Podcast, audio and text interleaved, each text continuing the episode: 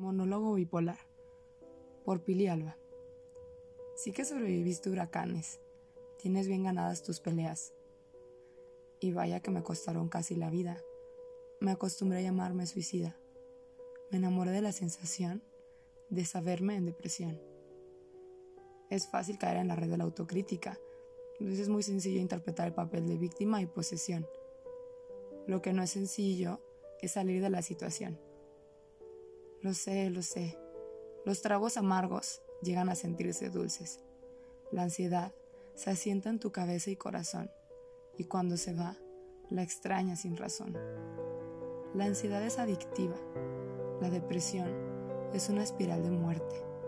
Se puede respirar el dulce aroma de la autolesión. Le tomas cariño a la idea de la muerte.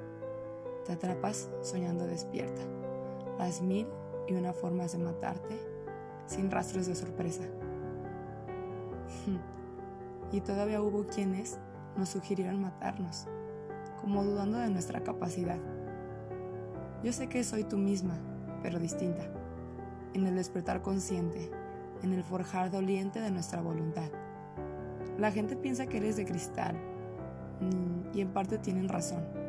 Ya no te asusta mostrar tu fealdad, después de verte en tantos escenarios de muerte, llanto, ansiedad y desesperación, ya no hay espacio para la vergüenza. Irónicamente, después de matarte tanto, brincaste la autocompasión y paciencia. De la muerte pasaste a la vida, del dolor al odio, y del odio a la esperanza de mirarte completa y no romper el espejo de la realidad.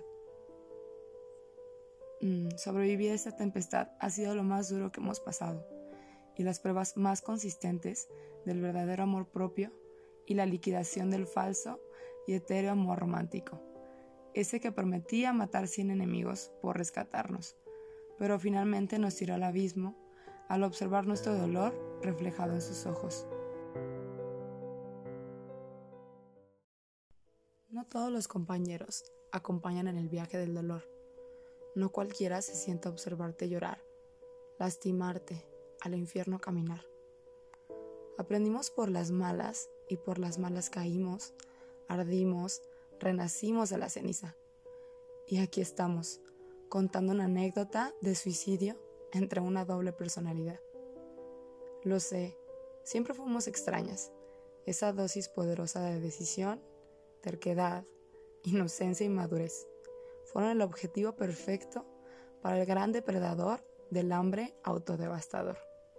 Te consumiste a ti misma aún estando vacía e irónicamente te vaciaste sobre las expectativas ajenas sin tener idea de lo peligroso que era.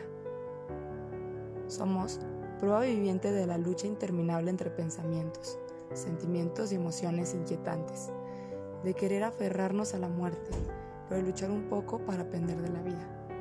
Apenas lo suficiente para quedarnos, para no escaparnos, para no descansar eternamente. Somos prueba inmortal de la fuerza y coraje que se necesitan para abrir los ojos, saberte en miserias y, abrazando tu cuerpo, reconstruirte en el amor y la dignidad.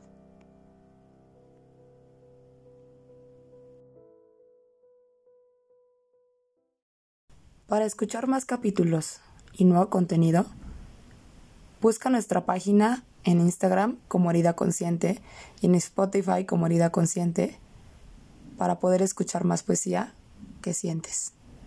Herida Consciente, podcast de poesía que sientes.